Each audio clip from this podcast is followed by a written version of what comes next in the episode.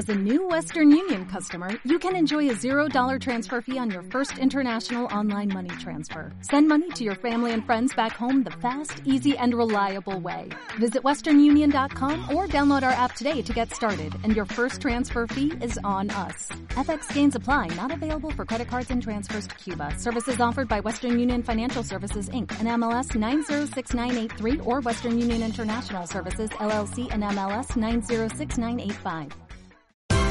Esto es una producción de Mindalia Televisión y Mindalia Radio, audiovisuales sin ánimo de lucro de mindalia.com, para aportar conocimiento y crear conciencia. Mindalia.com, la primera red social de ayuda altruista a través del pensamiento.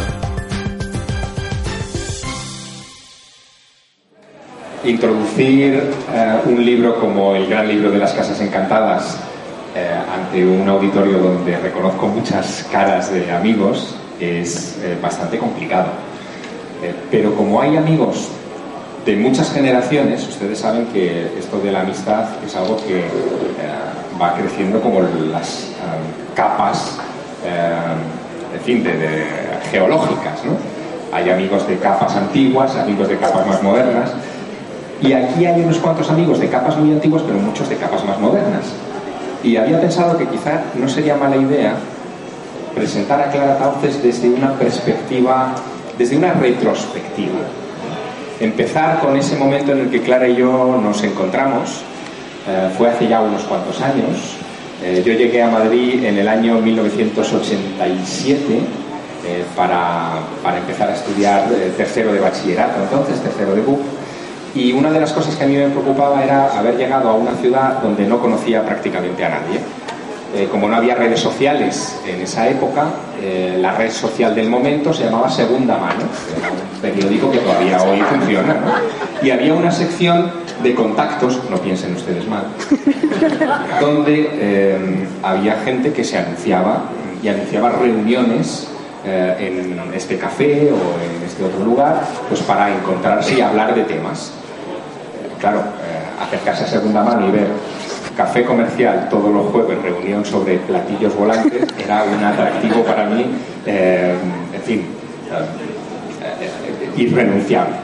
Y aquel chaval de tercero de U eh, se fue a esas tertulias del café comercial y allí recuerdo perfectamente que el que llevaba las tertulias me dijo, bueno, por aquí viene de vez en cuando Enrique de Vicente. como, si fuera la gran estrella pop del momento, ¿no? Enrique en aquella época era delegado de una revista eh, que se editaba en Barcelona, que se llamaba Carma 7, y claro, conocer a alguien, no solamente que era delegado de aquella revista, la única en aquellos tiempos que hablaba de estos temas a nivel nacional, sino que había sido director de una extinta revista llamada Contactos Extraterrestres, pues era también otro atractivo de esos irrenunciables. Yo venga a ir y a ir y a ir a aquellas tertulias y Enrique de Vicente no aparecía por allí ni en fotografía. Em, pasaban cosas interesantes en aquellas tertulias y alguien debió decirme que, em, bueno, que había otro tipo de grupos y de tertulias donde se hablaba también de temas paranormales en Madrid. Bueno, pues comencé a acercarme a algunas de ellas. Uno de esos lugares eran las conferencias que el padre Pilón eh, organizaba en, el Salón Borja de los Jesuitas enfrente de la Embajada de Estados Unidos todos los años. Em, pero también empezaron a organizarse pequeñas agrupaciones eh, para investigar estas cosas. Una de ellas era el SEI, ¿te acuerdas?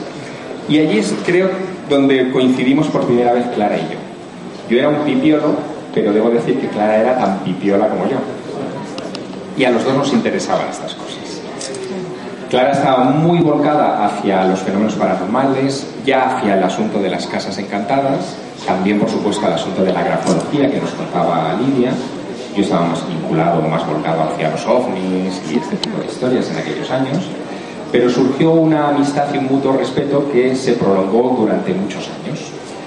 Eh, con el correr del tiempo, eh, yo desarrollé ya mis estudios periodísticos en la Facultad de Ciencias de la Información de Madrid, me colé en la fundación de la revista Año Cero, después en, Más Allá, en Más Allá empezando como pinche y terminando como director, llegó un día en el que necesité gente para formar equipo de redacción. Y recuerdo perfectamente, Clara seguro que también se acordará, que eh, invité a varias personas que yo conocía que sabían de estos temas para que vinieran a hacer una prueba eh, de edición de, unos textos y para ver si eran buenos en un trabajo de redacción. Les di textos del peor colaborador que yo podía imaginarme, es decir, aquel que escribiera de manera más retorcida, más difícil y que no se le entendiera casi ni, ni el titular, pues para ver si tenían el valor de enfrentarse a eso y de levantar un texto. reconozco que fui muy malvado. Y es uno de esos textos cayó en manos de Clara, Clara lo resolvió fantásticamente bien, entró en la redacción y durante mucho tiempo estuvimos trabajando juntos en, en esa etapa y más allá. Creo que era una cosa sobre el Bigfoot o algo así. Sí, sí, horrible, horrible.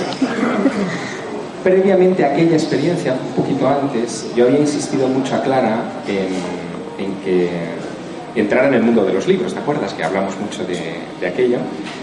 Y Clara tenía un proyecto maravilloso, muy bonito, eh, que era el de escribir una guía de Madrid eh, con los secretos de Madrid, donde ya estaban las casas encantadas metidas. Eh, ese libro se publicó finalmente, fue su ópera prima, su primer libro, se llama La Guía del Madrid Mágico. Es una obra que todavía hoy, 20 años más tarde, sigue editándose, sigue reimprimiéndose, porque sigue teniendo lectores y se han incorporado a esas páginas eh, ya dos generaciones. Eh, pero aquello solo marcó el inicio de una tendencia. Después Clara se atrevió a seguir investigando en cuestiones relacionadas con lo paranormal, pero también con lo trascendente. Llegó a escribir varios libros de ficción. Uno de esos libros llegó a merecer el, premio Minotauro de novela, gótica. Eh, y ya se perfiló como una autora del nuevo panorama vinculado a lo desconocido, a las fronteras del conocimiento, al misterio en este país. Hoy, 2015, finales de 2015, Clara es en ese sentido una referencia inexcusable. Y el libro que nos ofrece, el gran libro de las Casas Encantadas, es una referencia inexcusable no solo en su bibliografía, sino también en la bibliografía general de estos temas. Una obra que es la que nos va a presentar hoy, y una obra que si a vosotros os apetece podemos presentar casi como a modo de conversación, eh, como un diálogo en el que intercambiemos un poco ideas e impresiones de cómo una autora como ella, que ha escrito ya mucho sobre casas encantadas, de repente toma la decisión de crear una enciclopedia, es casi una enciclopedia, eh, sobre casas encantadas eh, para sus lectores. ¿Cómo das ese paso, Clara? ¿Cómo, ¿Cómo te lanzas a hacer eso? Buenas noches. Buenas noches. Muchas gracias a, todos por venir. Pues eh, la verdad es que yo no tenía idea de, hacer un libro de, casas encantadas y es una cosa extraña porque es uno de los fenómenos que me han interesado más desde siempre, en el que he puesto mayor atención, aunque eh, muchas veces lo he ido moviendo conforme con otros fenómenos que se iban cruzando. Y, siempre aparecía algún caso de estos que requería mi atención, porque además hay estos casos, como no sabes a priori lo que te vas a encontrar, tienes que ir rápidamente, porque igual vas una semana después y ya no pasa nada. Entonces tienes que dejar todo lo que, lo que estás trabajando en ese momento y dedicarte a ello. Entonces, bueno, pues yo tenía un archivo bastante nutrido de lo, como se tenía en aquella época, con cintas de, de cassette, cuadernos de campo y lo tenía bastante desorganizado, la verdad. Y algunos de los casos es que ni los recordaba. O sea, sí tenía conocimiento del caso, pero no me acordaba de los detalles. Eh, y es precisamente cuando entro en Milenio 3, en el programa que hacíamos con, con Iker Jiménez en la cadena SER, cuando Iker eh, me pide este tipo de, historias, porque le interesa esos viejos archivos, le interesa esas grabaciones que muchas veces no están hechas para la radio, ni mucho menos, que eran grabaciones incluso en cafeterías o en lugares eh, poco adecuados para una grabación de, audio sin que se pierda la calidad necesaria. Y, bueno, pues allí eh, eh, uno de los sufridores es precisamente Jiménez Agustí, que está aquí, que era el productor de, de Milenio 3 en aquel momento al que yo pues le, pido el atraco de que por favor me ayude a digitalizar todo eso, porque el problema es que ya no encuentras grabadoras de cinta de cassette. Ahora ya eso es un artículo de lujo, es más, más barato una grabadora digital que una de, esas, ese estilo.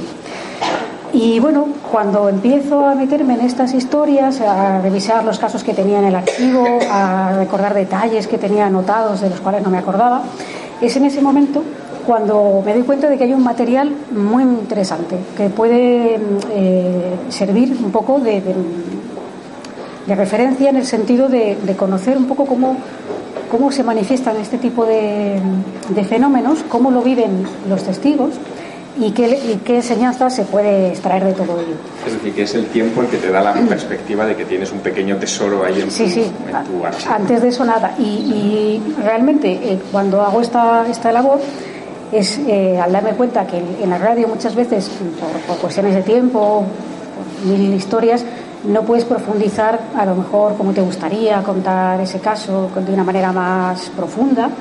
Eh, cuando empiezo a barajar esta posibilidad de decir, pero bueno, ¿cómo no, yo no me he dado cuenta que tenía este material aquí y que se podía hacer algo interesante? ¿no? Y es ahí cuando surge un poco la idea. Da la sensación, leyendo eh, tu libro, realmente lo da leyendo cualquier libro de casas encantadas, que este asunto de las casas encantadas es casi una enfermedad inmobiliaria, ¿no? Es decir, que estás tratando con lugares enfermos, con lugares que, que precisan eh, de una intervención para, para curarlo, un, casi de un ATS, vamos a decir así, de lo invisible, ¿no?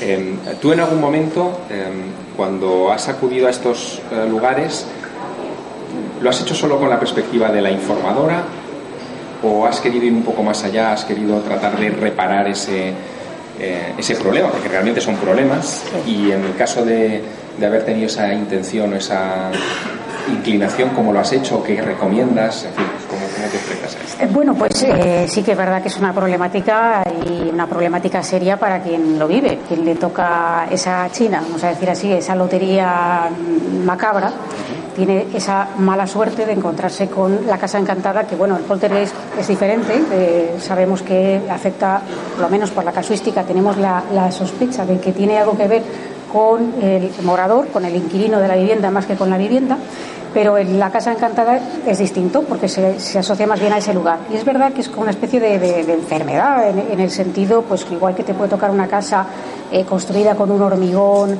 tremendo eh, o que esté en un lugar donde haya unas, emisoras, unas emisiones de radio que te, que puedan afectar y producir dolores de cabeza, que se queja mucha gente, pues esto ocurre un poco lo mismo. Eh, yo, yo siempre al principio intentaba ir con una visión más bien periodística.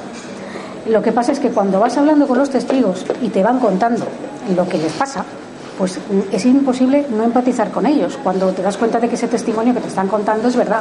Otra cosa es la interpretación que queramos hacer de lo que te cuentan, eh, cuál sea su posible origen, pero cuando tú das con un testigo que te cuenta algo que realmente vive como, eh, real, es imposible no, no, atender un poco, intentar eh, ofrecer un poco de alivio y, y solución al problema. ¿Qué pasa? Que el problema no es fácil de solucionar y en, mi experiencia pues muchas veces no ha sido no ha sido fácil que no ha sido fácil y no se ha resuelto de hecho muchas veces en la mayoría de los testimonios las personas terminaron abandonando ese lugar eh, y, a veces incluso con secuelas psicológicas importantes porque eh, algunos se quedaron un poco traumatizados y llegaron a, desarrollar incluso tics en, cuestiones que antes no tenían o incluso a, a sentir miedos de eh, situaciones que antes no les producían miedo alguno. Entonces, bueno, hay un poco de todo, pero es imposible no empatizar con ellos. Yo creo que es la parte más importante del libro, ¿no? Yo creo que vas viendo los casos y te vas dando cuenta de cómo es la psicología de alguien que se enfrenta a un fenómeno de estas características.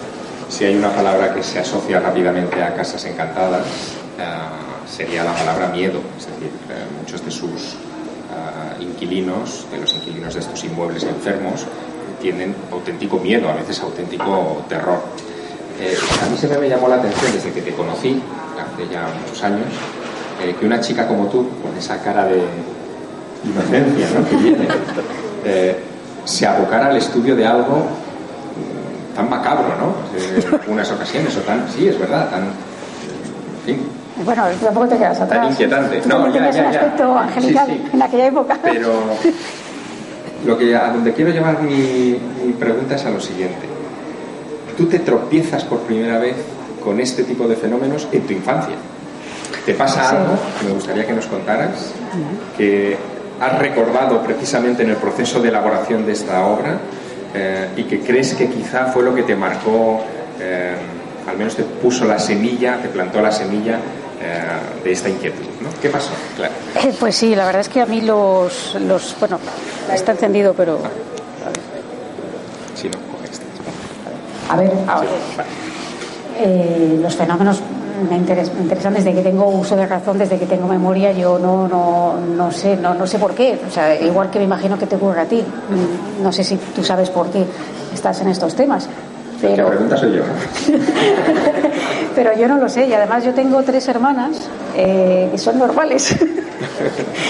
Quiere decir que no es algo que eh, venga de familia o que digas, bueno, pues es que, mm, no sé, se les ha educado en un ambiente misterioso o algo así, ¿no? Tengo tres hermanas que son completamente normales, por tanto no sé muy bien de dónde viene. Pero sí que esa experiencia, que es verdad que yo tenía medio enterrada, sí me acordaba, me acordaba de detalles, pero cuando yo empiezo con esto, yo me planteo cómo empezar la obra. Y eh, claro, empiezo a darle vueltas a esa historia y mm, me doy cuenta de que debo eh, empezar con una medio confesión, entre comillas, pero algo que eh, que la gente pueda empatizar, es decir, la gente que va a empezar a leer como si fuera un cuento, pueda empatizar con esa historia y sirva también para introducir un poco el tema. Eh, entonces empiezo a preguntar, pregunto a mi madre, pregunto a mis hermanas, por ejemplo, mi hermana mayor debería acordarse mejor que yo de esa historia, porque mayor y sin embargo apenas se, acuerda. Se ha acordado más bien con los detalles que yo le he ido contando que le han venido flashes. mi hermana pequeña se acuerda mucho mejor eh, mi padre, desgraciadamente, no está, que es el que se podría acordar del lugar donde sucede, pero estábamos eh, realizando un viaje por Asturias en coche, era de noche, eh, íbamos en un Citroën ZX, ahí pues las cuatro metidas.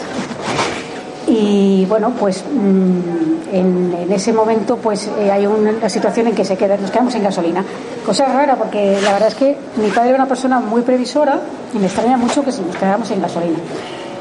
Bueno, siendo así, el caso es que nos quedamos entre dos pueblos, más cerca de uno que otro, y ahí es donde mi padre acudió a, preguntar, a pedir ayuda, porque en aquel tiempo, pues sabéis que no había los teléfonos móviles, no había gasolineras que abrieran por la noche y, casi ni había gasolineras.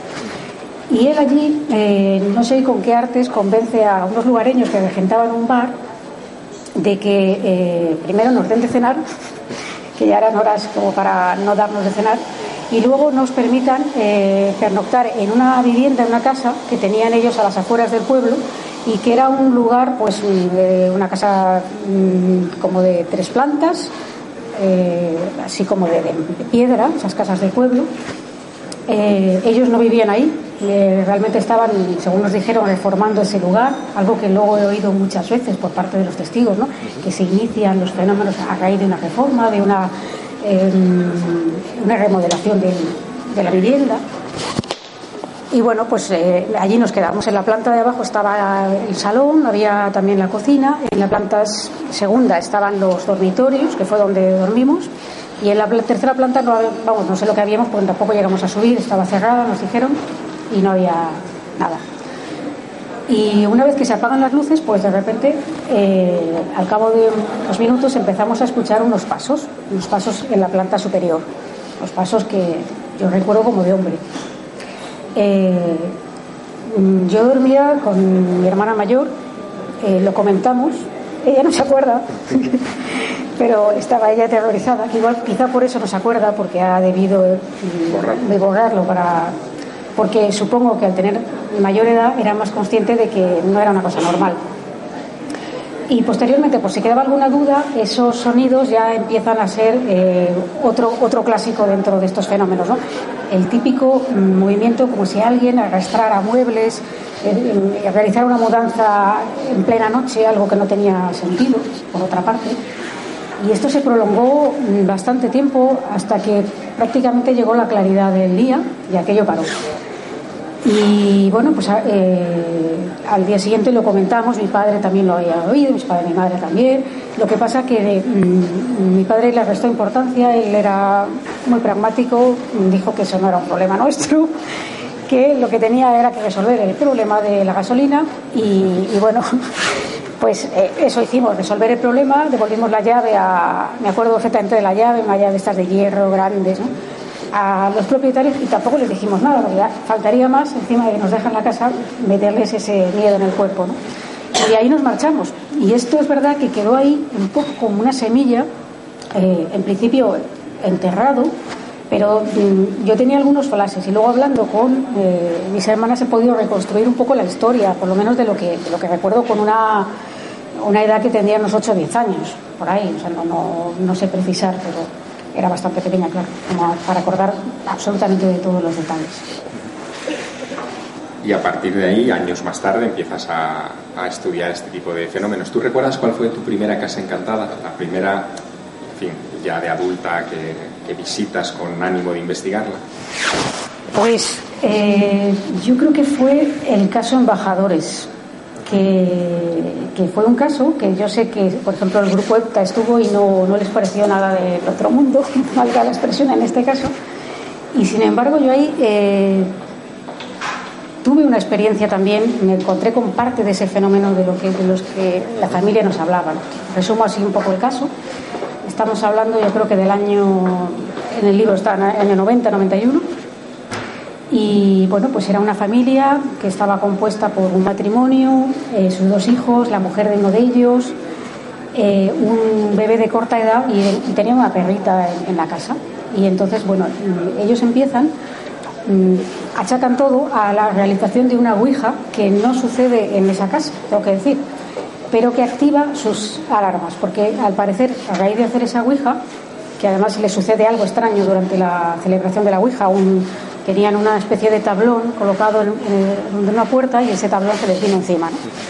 Se asustaron mucho, dejaron de, realizar aquello y, todos los que participaron empezaron a pasarles cosas raras a donde iban.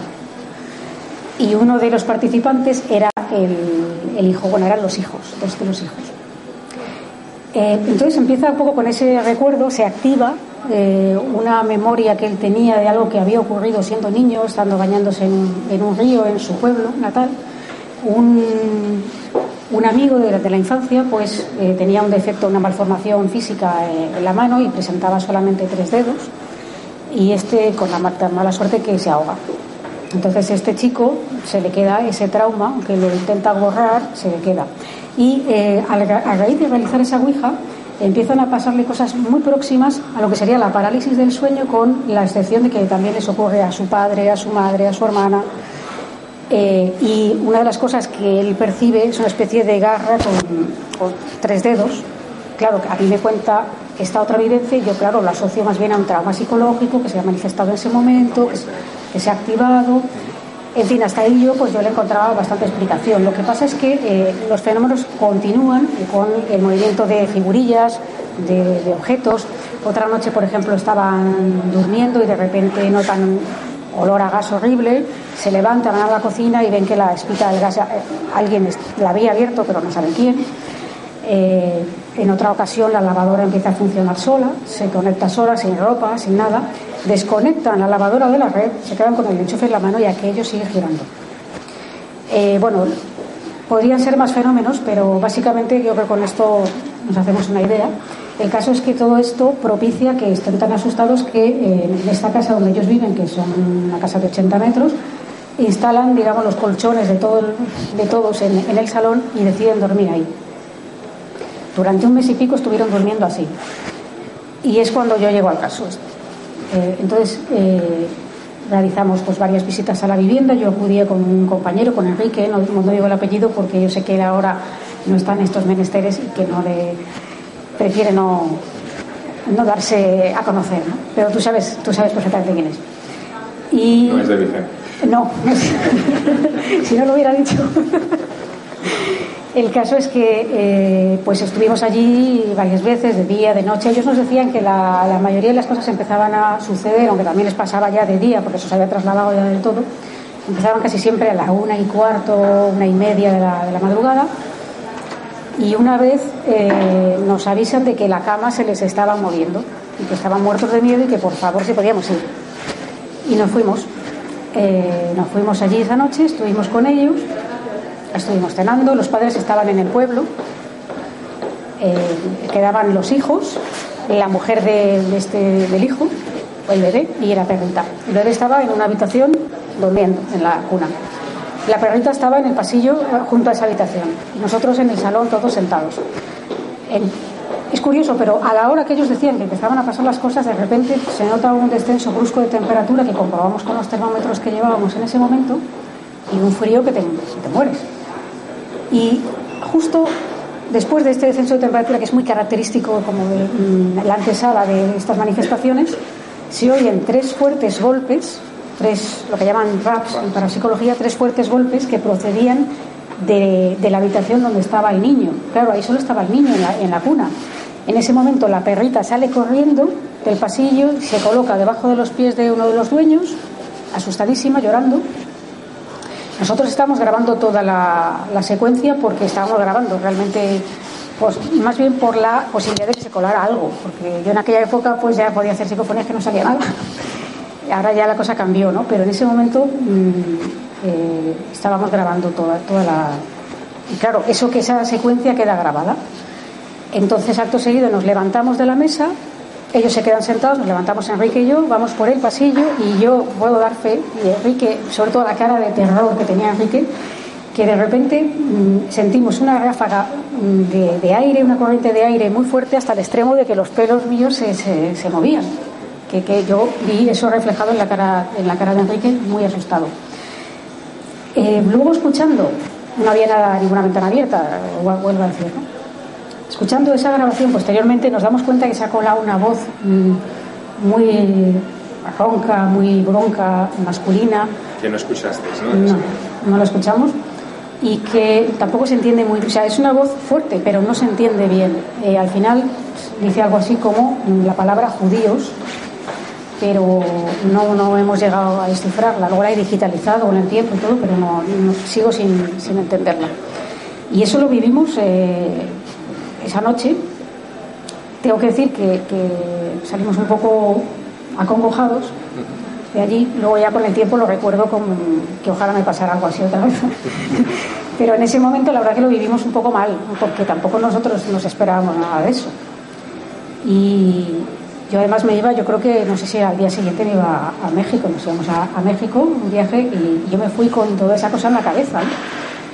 Y la verdad es que fue bastante impresionante.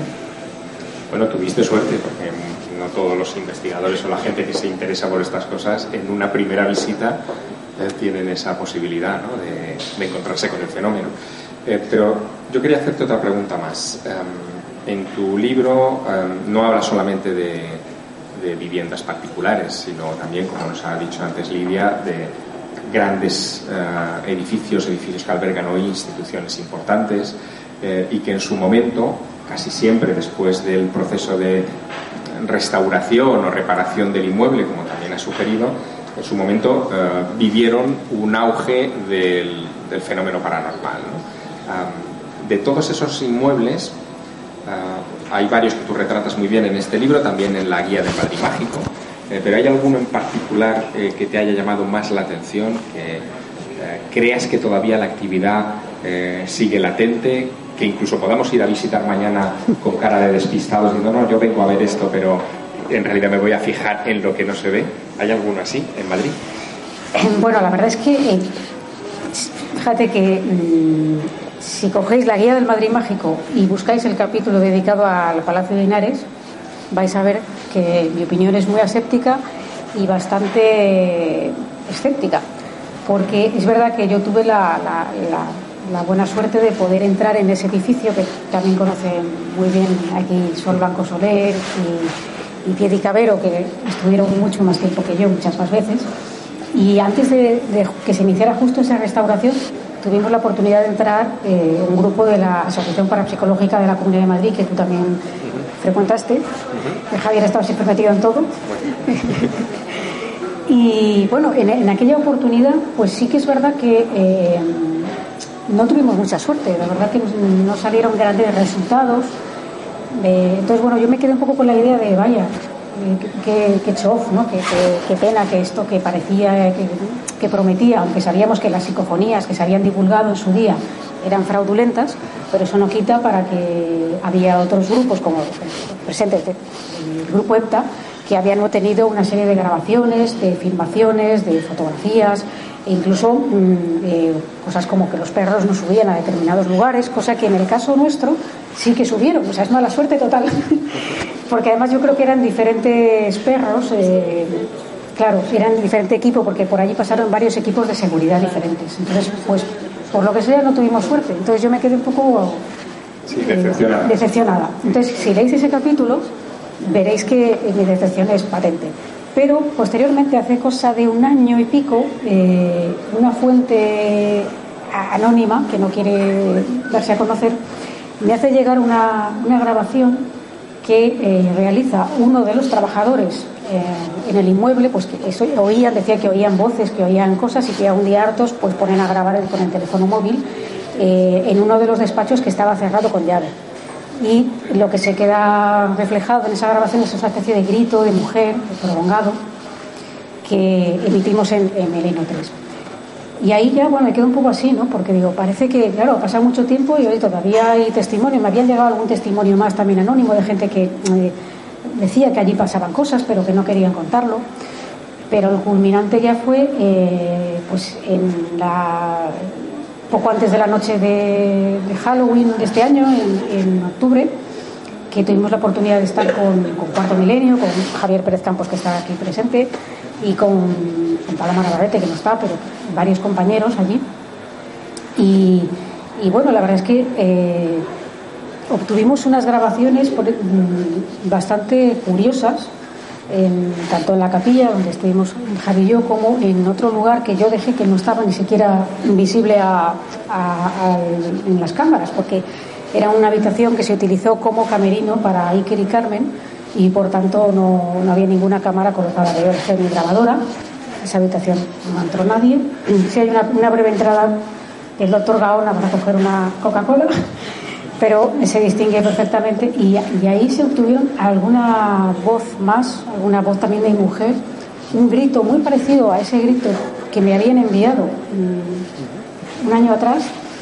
Y, luego lo más curioso es que hablando con algunos trabajadores de, del recinto, con trabajadores importantes además, eh, nos decían que efectivamente allí ellos escuchaban voces y pasaban cosas, pero que mm, lógicamente al ser trabajadores de la entidad pues no iban a salir delante de una cámara diciéndolo, pero que nos confirmaban plenamente que allí se seguía registrando esa actividad que algunos piensan que, ya no sucede.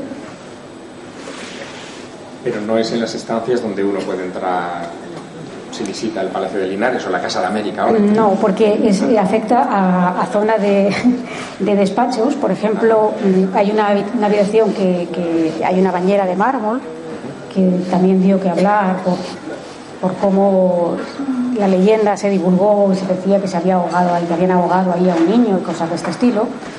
Y esa bañera sigue estando en uno de los despachos, ese es uno de los lugares donde pasan. Yo estuve en ese despacho antes de empezar la, grabación, estuvimos Javier Campos y, yo, con Paloma. Y hay partes, sobre todo, una habitación que a mí siempre me dio mal, mala sensación. Es muy subjetivo, lo entiendo, pero es la sensación que era la zona del invernadero, una habitación que es como circular, que hay unos invernaderos. Yo siempre tuve como un recuerdo malo de ese lugar y qué casualidad que. Eh, una trabajadora nos cuenta que había oído voces. Cuando se investiga una casa encantada, no solo el caso de Palacio Linares, sino cualquiera de los casos que tú has investigado, finalmente siempre se topa uno con algún hecho traumático o un drama o, algo luctuoso que sucedió en ese lugar y que mm, lo dejó, entre comillas, impregnado, que eh, digamos, lo dejó infestado, por decirlo de alguna manera. Esta, esta visión, que es un poco la cinematográfica, la que nosotros tenemos desde fuera, eh, ¿la encontráis los investigadores cuando, cuando investigáis a fondo la vida de un inmueble encantado? Pues sí, y justamente yo creo que es porque eh, esa visión que tenemos cinematográfica es porque el cine toma de la realidad esos elementos, no porque no va la inversa, ¿no? Es decir, es el cine el que toma inspiración de estos hechos y los plasma de manera eh, que podamos comprenderlos. Es verdad que en algún caso no he logrado eh, hallar una justificación luctuosa, terrible, sangrienta, como queramos llamarlo, criminal, etcétera. Sí, un drama. Un drama gordo que se asocie con ese lugar, pero mm, eh, no, he, no he hallado esa, esa pista, pero quizá porque me han faltado elementos, porque cuando he tenido esos elementos, que casi siempre han sido, fíjate, vía los propios testigos, que los testigos llegan a ese sitio, no tienen ni idea de nada, y es cuando empiezan a vivir allí, cuando empiezan a ocurrirles cosas, manifestaciones que no comprenden, mm, eh, situaciones que les aterran, cuando ellos mismos empiezan a investigar eh, sobre su vivienda. Y entonces es cuando descubren el pastel que, digo yo. Es decir, que muchas veces tenemos conocimiento por los propios testigos, que son quienes se encuentran en esa situación y, desesperados empiezan a ver por qué pasa esto aquí, ¿no? Pero en la mayoría de los lugares mmm, suele ser así, con ese tipo de historia. Y la pregunta del millón de euros. Eh, estos fenómenos que rodean a las casas encantadas, ¿nos dan alguna pista de, lo, de la existencia de ese más allá? Es decir, eh, ¿nos servirían para responder a la gran pregunta de si hay algo después de la muerte? la pregunta del millón de euros y la pregunta de, de, de, marrón, con perdón. Sí, sí, sin duda, sin duda. Para que conteste esto, pues eh, bueno, me tengo que mojar. ¿Qué, qué piensas? Me tengo que mojar un poco. Tú, claro. claro. si me pongo desde el punto de vista aséptico, pues tengo que decir que no sabemos. No sabemos, quién sabe, que no lo sabemos. Ahora, ya que me estoy mojando, y de, creo que debo hacerlo, y de hecho, pues mmm, yo creo que a lo largo del, del libro, los casos que voy dando, las pistas que se van eh, intuyendo a lo largo de la obra nos va mmm, llevando a una conclusión que al final yo expongo todas las hipótesis fríamente, pero hay una serie de pistas que no puedo obviar. ¿no? Eh, a mí siempre me hace, como mucha... Eh, me hace eh, especial interés hablar de, de, un caso que sucede en este barrio donde estamos, en plena milla de oro, que es un ejemplo para mí de, de esto que estamos hablando. ¿no? En, una de estas grandes casas de este barrio señorial, con techos altos, viviendas con cierto pasado también, eh, tres amigos se juntan sus salarios y deciden alquilar un piso mmm, a través de una inmobiliaria, es decir, todo aséptico, no tenían información alguna sobre la vivienda. Dos de ellos son extranjeros, para más señas, con lo cual tampoco conocen ni siquiera el barrio, y se trasladan allí. Y lo único que saben es que la vivienda de al lado está vacía, pero bueno, como puede haber muchas casas vacías eh, que nos rodean, ¿no? No saben más. Y es a raíz de ellos empezar a vivir ahí cuando empiezan a advertir cosas, cosas extrañas. Imaginaos la escena, que estáis viendo la televisión en el salón de vuestra casa, tenéis la televisión y una puerta de fondo, y ellos están ahí viendo esa, esa programación cuando de repente ven pasar una sombra que atraviesa el pasillo y que se la, ven pasar a través de la puerta. Continúa su camino. Claro, se quedan muy impactados. Cosas de, cosas de este estilo, ¿no? También hay algunos eh, armarios que se abren solos, ellos se van a trabajar y cuando vuelven el armario está abierto, cosas de este estilo, pero con mucha frecuencia. En una ocasión, eso también tiene que ser horrible si te pasa, uno de los inquilinos está en ese pasillo donde han visto la sombra anteriormente y notan eh, como si de repente tuviera algo detrás, alguien le vigilara, alguien pegado detrás. Eh, se detiene pensando que es su propia sombra o algo, no sabe, y en ese momento esa sombra le rebasa, continúa su caminar y parece como si se pierde justo en la pared que da al fondo con la casa esa vacía. Pero el remate final, Javier, es cuando están cocinando y varios de ellos en diferentes días ven a una mujer una mujer de unas características físicas muy determinadas, es decir, que tienen suficiente tiempo como para describirla con todo lujo de detalles. Entonces, claro, caen en la cuenta de que esa casa está vacía. Y ah, bueno, pues la habrán alquilado. Pero como les estaban ya pasando cosas, están un poco con la mosca detrás de la oreja y deciden preguntar al portero si han alquilado la vivienda y, en fin. Y el portero les dice que no, que esa vivienda no está alquilada, que está vacía, que allí no ha venido nadie porque además él tiene la llave, se, les ha encargado de enseñar esa vivienda en caso de que alguien le interese, cosa que no se ha producido eh, y que no puede ser. Entonces dice, bueno, pues que hemos visto a una señora y esa señora era así, así y así. Entonces en ese momento el portero y una vecina que se hallaba en ese, en ese momento con ellos se quedan demudados eh, porque les está describiendo a una mujer que vivió en esa casa, está vacía. Y es una persona con una descripción física muy concreta que ellos reconocen. Entonces, eh, ¿a dónde voy a parar? Eh, esto, por ejemplo, para mí es un indicio de que algo está conectado con el pasado. Esa persona murió en extrañas circunstancias. Mm, estas personas no tienen información de nada, hacen una contratación mediante una agencia de una manera totalmente aséptica, no tendrían por qué saber absolutamente nada del inmueble y ven algo que les descoloca. Y resulta que coincide con algo que tiene que ver con la historia de esa casa y esa mujer que murió. Entonces, claro, es difícil sustraerse a este tipo de, casos cuando, cuando tienes esa información y pensar que es todo producto de la mente o bien que lo provocamos nosotros mismos de manera inconsciente que sería la teoría más bien del poltergeist, ¿no?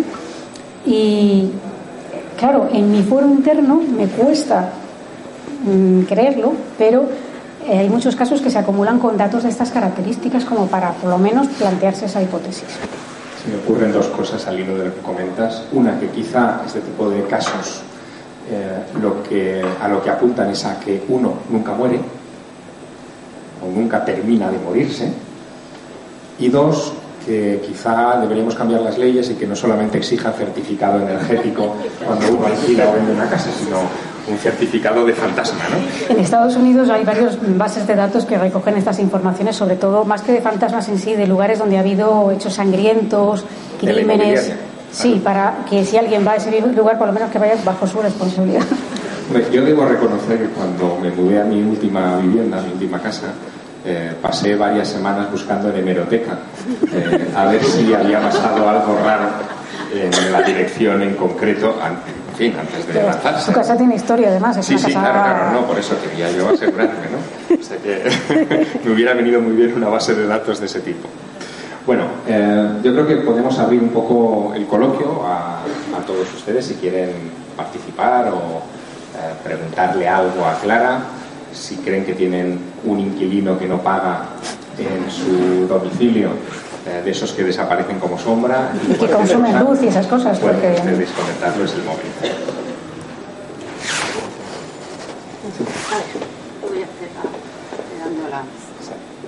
Hola.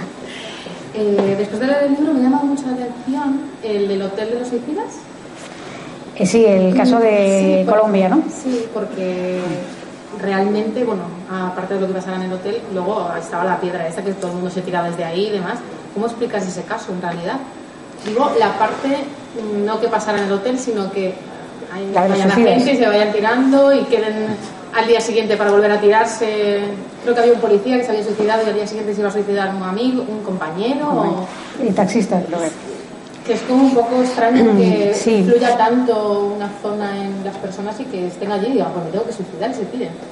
Sí, es un lugar que está en Colombia, a 30 kilómetros de, la capital, el Salto de Tequendama, eh, para ponernos un poco en situación, donde mm, durante largos años la gente iba a tener una cascada muy alta de ciento y pico metros, 137 metros, me es, y ahí se construyó un hotel eh, de lujo, en teoría, y bueno, pues a ese lugar eh, la gente hay una piedra, una piedra donde se obtiene una panorámica, pues tipo como las cataratas de Iguazú, imagino, o sea, una cosa espectacular. Y la gente iba y se colocaba en esa piedra y es que le entraban ganas de suicidarse. Y durante mucho tiempo se acumularon casos y casos de suicidas, pero una media de, no sé si era un, suicidio al día, durante mucho tiempo. Tuvieron que colocar un guarda y todo para, para evitar que la gente vaya allí con esas intenciones. Y eh, lo que hablaban es que ese era un lugar de poder, porque eh, allí había pues mm, indios indígenas de, esa zona que ya consideraban ese lugar como sagrado, como un lugar de, fuente, fuente de poder y que eh, lo que está abajo, que le llaman el lago de los muertos, así que imaginaos que esto viene de antiguo, sería como un lugar sagrado que en este caso atraería, según las personas que viven allí, hay que tener en cuenta que también allí son como más dados a, a la explicación eh, mágica, ¿no? que atraería ese como un imán ese tipo de suicidios. Pero la verdad es que en parte eh, la gente iba a suicidarse allí porque en ese lago era muy difícil recuperar los, los cuerpos. mm, durante años no se podía. Y entonces era gente que a lo mejor para evitar un problema a su familia, lo que hacía era eh, decir, bueno, pues mira, por lo menos que no tengan que pagar ni el entierro ni nada. tendría que ver en realidad? Hay esas dos, dos explicaciones, pero es verdad que durante mucho tiempo lo eligieron porque era una muerte segura, no se podría recuperar el cadáver, no era una cosa que eh, causara un problema ah, más allá del, doloroso que es perder a un ser querido. Y, luego sí es verdad que durante eh, las etapas del hotel los inquilinos referían que se encontraban con situaciones que no podían explicar de eh, gente que se había ahogado y se había tirado a, esa cascada. Hablaban de testimonios, por ejemplo, de una monja en mitad de la noche, imaginaos una zona selvática, una monja allí que desaparecía y resulta que había habido un accidente, porque también no solamente suicidas, sino eh, un autobús que se había caído, donde viajaba una monja y cosas de este estilo. Es decir, que hay la parte, digamos, espectral y luego está la parte Sí, la parte, en realidad, para mí, más dura en este caso, ¿no? Que alguien decida quitarse la vida. Es como muy, bueno, me voy a suicidar, me voy a ir allí. Sí, es que es un lugar que en los procesos, sí, sí, para, para hacerlo. Ahí hay otra.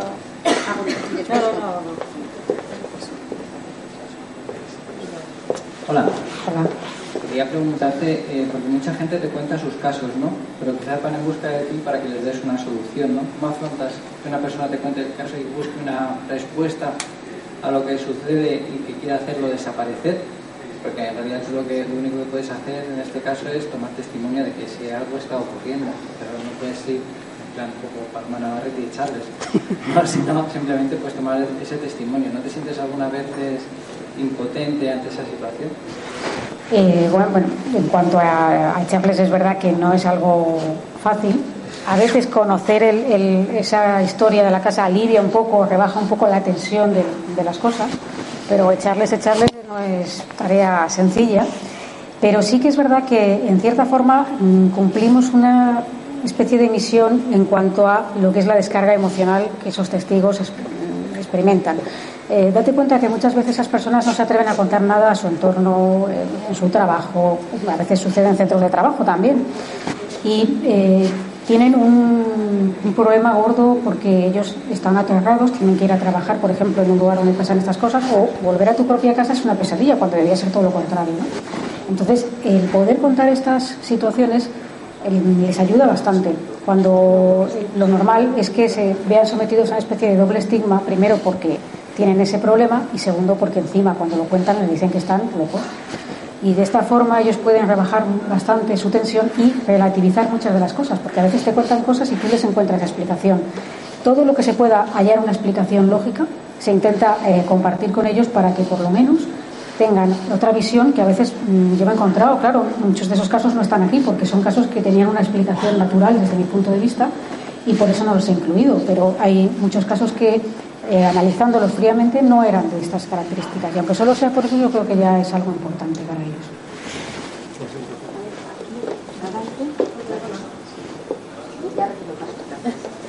Hola, eh, comentabas antes, Clara, que hay diferencia entre casa encantada y poltergeist, ¿no? Una va relacionada con el inmueble en sí y otra va, directamente unida al, habitante de la casa, que no es la casa, sino el habitante que que si se cambia de casa, pues va a seguir teniendo ese problema. Mm.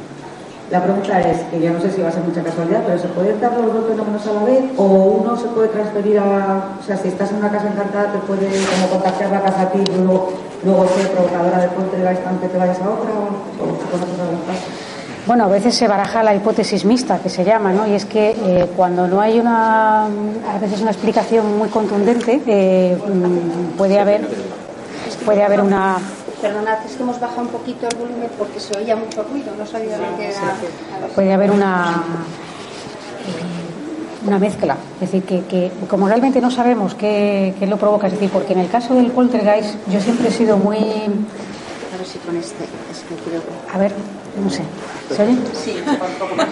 En el caso del poltergeist eh, parece evidente que existe una relación entre el sujeto y el fenómeno. Es decir, porque esa persona se marcha de la casa y el fenómeno le acompaña. Algo tiene que ver. Lo que pasa es que es verdad que a mí me cuesta trabajo, yo creo que es algo que he hablado a veces también con, Sol, eh, que no se haya demostrado la existencia de esa supuesta energía que provocaría el fenómeno por parte del individuo, es decir, que con los traductores de la física actual no tenemos claro cómo, cómo esa energía puede realmente mover eh, objetos a veces muy pesados como armarios, archivadores, etcétera, y cuesta trabajo pensar que una sola persona pueda provocar eso. Eh, ella, quiero decir, a veces se puede pensar que quizá esa persona se convierte en un canal de algo. ¿De qué? Pues seguimos en las mismas. Entonces se habla un poco también de la hipótesis mixta en ocasiones. A los dos, buenas tardes. A ver, una pregunta. Tengo la sensación de que casi. Tengo la sensación de que casi todas las labores de investigación que hacéis cuando encontréis un fenómeno de este estilo son, al final, la, huella psíquica que encontráis o algo así, o la energía que se encuentra con algún suceso negativo. Mi pregunta es si alguna vez te has encontrado con alguna casa encantada, pero por algo positivo. Sería encantadora. pues no. Casas encantadoras debe haber muchas, pero, yo no me he encontrado con ellas. Es decir, todo tiene siempre relación con hechos oscuros, sucesos mm, tenebrosos, macabros. Em, eh, tristes. Si no, el libro sería rosa. Sí, eso. Quisimos barajar esa posibilidad, pero bueno, al final triunfó el negro. Pero nunca una situación de, pues, lo que has dicho antes, ¿no? La típica bajada de temperatura y demás, eso ya da lugar a, algo que va a ser o que no da buen rollo, pero sin embargo no, no llegar a un sitio y decir, es que aquí me siento especialmente bien y no sé por qué, o es una habitación de... Sí, eso sí. Otra cosa es el, el nivel de sensaciones que yo creo que esto mm, mínimamente que seamos sensibles cuando entras en un, en un lugar por primera vez eh, tú recibes un impacto. Yo, por ejemplo, he llegado a este sitio y yo conocí este sitio anteriormente como cine, porque yo he vivido en esta zona toda la vida. Y, claro, como cine, pues lo recuerdo de una manera. Y al entrar aquí hoy por primera vez, por ejemplo, me ha, dado muy buen, muy buen pálpito, ¿no? me, ha parecido que era un sitio agradable, con buena, a ver, estamos hablando muy subjetivamente, ¿eh? Eh, con buena energía. Y eso sí, sí que se produce. Lo que pasa es que eh, eso no conlleva que porque aquí estemos a gusto ahora, empiecen a, moverse los objetos. Dios no lo quiera, por otra parte.